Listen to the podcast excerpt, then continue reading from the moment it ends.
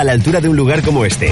Con velocidad hasta un giga, voz y datos ilimitados, el mejor entretenimiento con la tele de Movistar Plus y además un dispositivo a cero euros. Porque lo mejor cuesta menos de lo que crees. Pregunta por mi Movistar en el 1004, movistar.es o en tiendas. Movistar, tu vida mejor. Onda Aragonesa. www.ondaaragonesa.com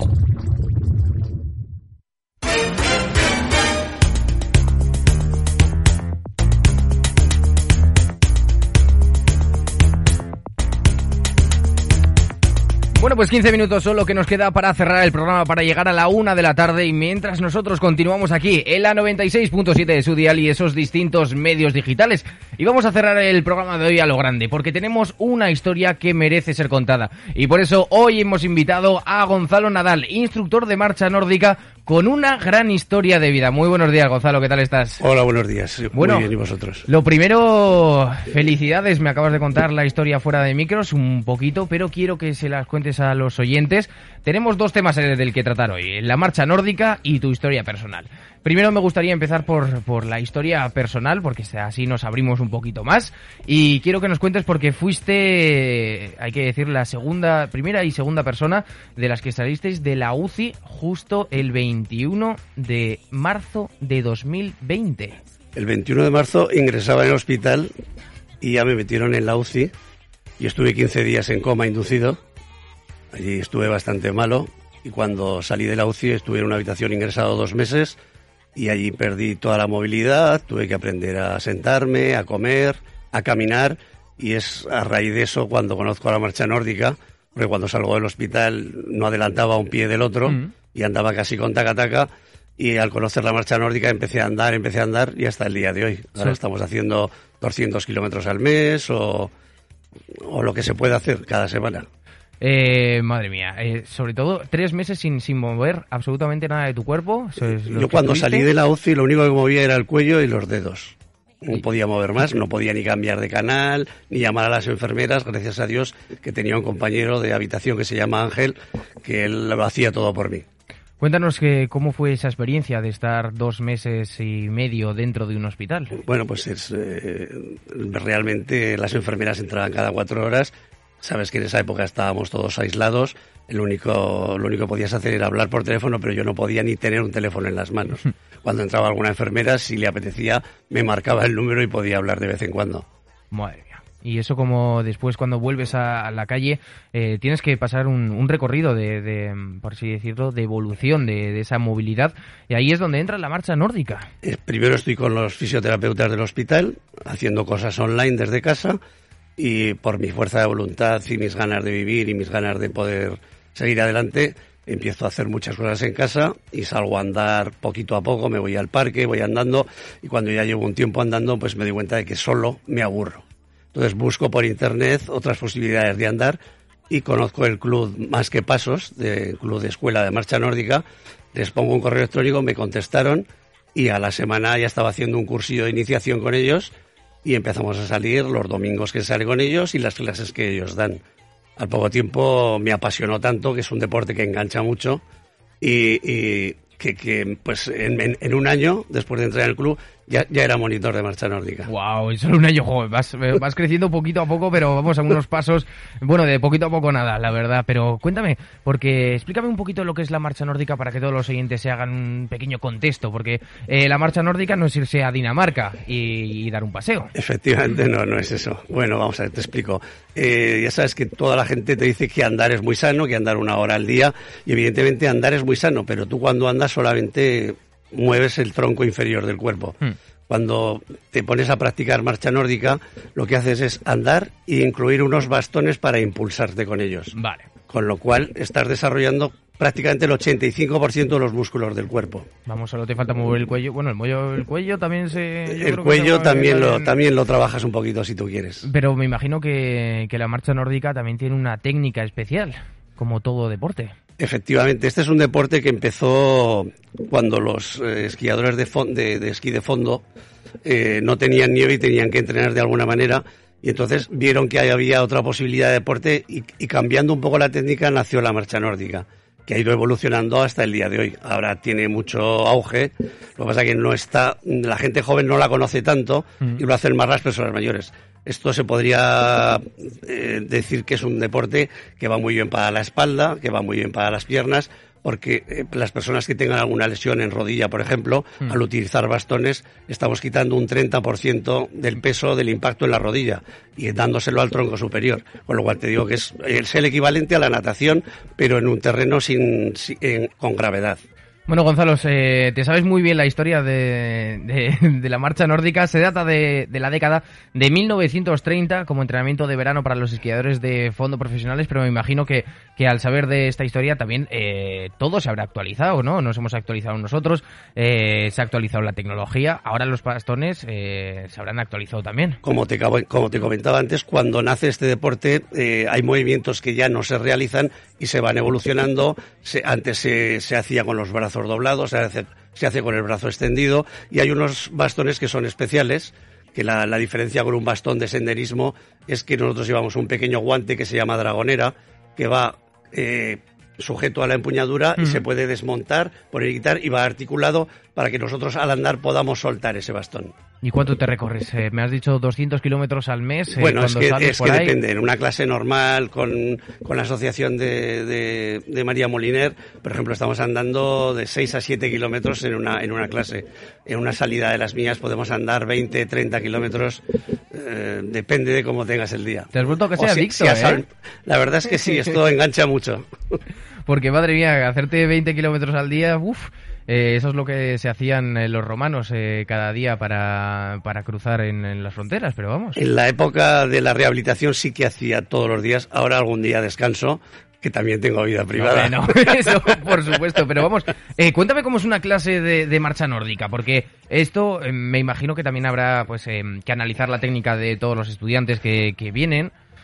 Pues no es lo mismo una clase a principio de curso que cuando ya vamos avanzando. Al principio de curso nos dedicamos más a la técnica, estamos en un recinto al aire libre, pero más reducido, y yo estoy viendo fijándome cómo camina cada persona sin bastones, cómo lo hace con bastones, les voy dando lo- las, las normas que tienen que ir poniendo para practicar bien y que no tengan defectos, porque como todos los deportes, bien practicado es beneficioso. Hmm. Si se practica mal, eh, puedes tener alguna lesión. Es como la fisioterapia, lo mismo. Efectivamente. Si haces mal los ejercicios, eh, Efectivamente. eh, entonces- vuelves hacia atrás. En las tres primeras clases de iniciación, pues estamos dando la técnica, vemos cómo evolucionan, voy poniendo a la gente según les pregunto si tienen alguna enfermedad que yo tenga que tener en cuenta, porque claro, no puedes exigirle a todos por igual. Entonces, y luego ya vas haciendo excursiones en las que tú vas corrigiendo a los alumnos mientras vas andando al lado de ellos, o les haces alguna grabación para que ellos vean que no, no lo hacen como ellos creen. Porque me imagino que también habrá de, de la gente, no, no, que lo estoy haciendo bien, que lo estoy haciendo bien. Efectivamente, es que el cerebro manda unas órdenes, pero luego el cuerpo hace lo que quiere. Eh, eso nos lo conocemos muy bien. Pero vamos, eh, Gonzalo, cuéntame más cositas, porque eh, estás en dos asociaciones de marcha nórdica, en María Moliner y en la de Más que Pasos. En María Moliner empecé el año pasado a raíz de que uno de los instructores que pertenecía al club Más que Pasos llevaba esa asociación, pero el- es tan grande el auge que se le llenaban las clases y me pidió ayuda si le podía hacer labores de técnica y de complemento en las clases. Y ahí estoy con él los jueves y los viernes. Y en el club, como te digo, pues mm, me dedico más a preparar salidas los domingos, las excursiones, las cenas, que todo vale.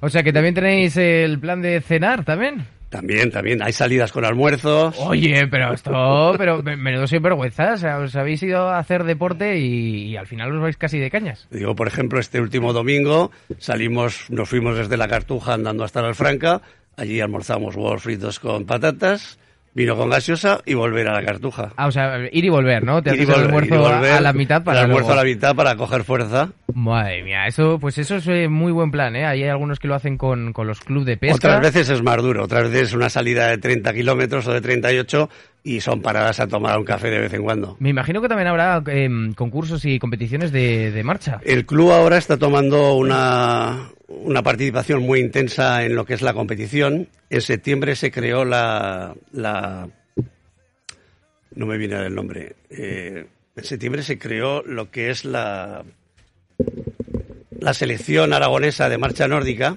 ¿eh? Se abrió las inscripciones para que se presentara la gente, pero al final solamente fue gente del club más que pasos y en Pontevedra, a final del mes de septiembre, fueron la- la- el campeonato por equipos, de, vamos, por, por autonomías, y Aragón quedó la tercera en la categoría de mujeres, siendo que se había creado ese mismo mes.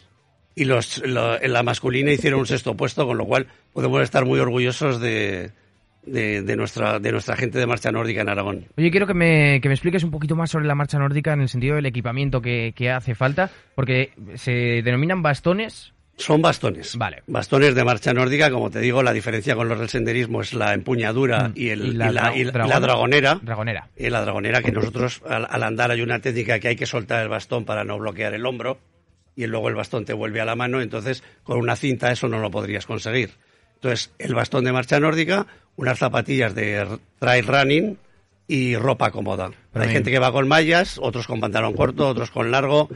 Puedes, eh, con una equipación de senderismo o de running, puedes, la ropa la puedes suplir. Además, me imagino que será un deporte súper económico, porque, eh, a ver, zapatillas de llevar por casa tenemos todos y bastones habrán en el Decathlon, seguro. Sí, el de caldón tienes y luego tienes por internet lo que quieras.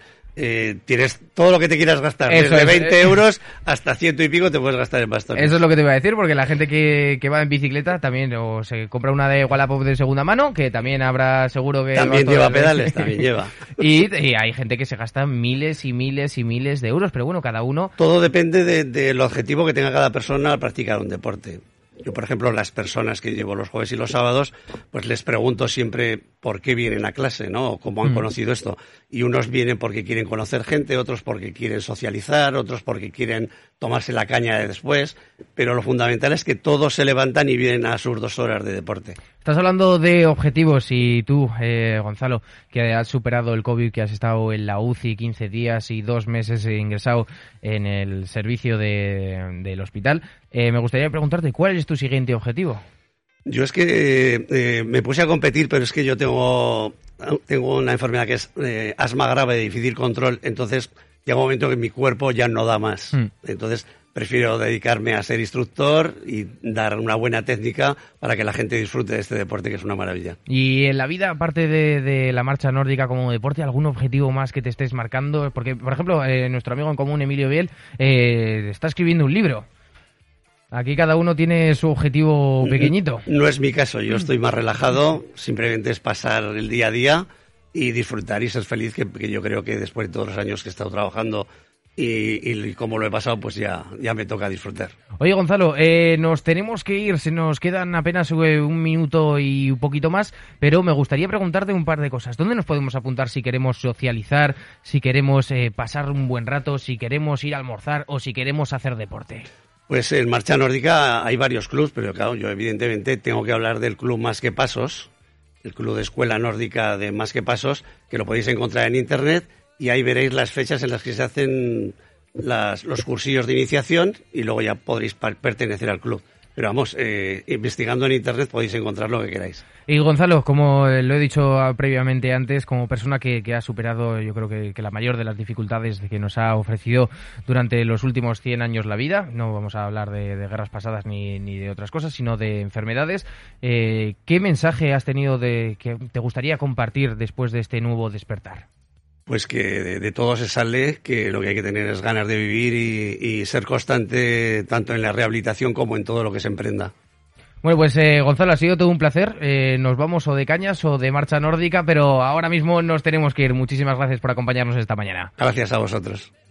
día bailando los vecinos mientras tanto. Bueno, pues como he dicho antes, apenas un minuto queda para que lleguemos a la una de la tarde y nosotros tenemos que ir bajando las persianas de las mañanas de Onda Aragonesa. ¿Lo hacemos? Claro que sí, pero lo hacemos agradeciendo siempre a Pilar Santolaria la labor de producción que hace todos los días, sobre todo con hoy que ha habido uno, dos, tres, cuatro, cinco, seis, siete y ocho invitados en la mañana en apenas dos horas y media. O sea que Pilar, oye, eh, te voy a poner el sonido de aplausos porque hoy te lo mereces. Así que muchísimas gracias por estar también a todos vosotros detrás de las ondas y no nos queda más que despedirnos. Volvemos esta tarde, la consulta del doctor Funky a las 5 de la tarde, les esperamos aquí y tienen también una cita mañana conmigo a la misma hora, mismo dial, misma frecuencia en Onda Aragonesa. A las 9 de la mañana les esperamos a todos aquí. Mi nombre es Jimmy nos escuchamos mañana.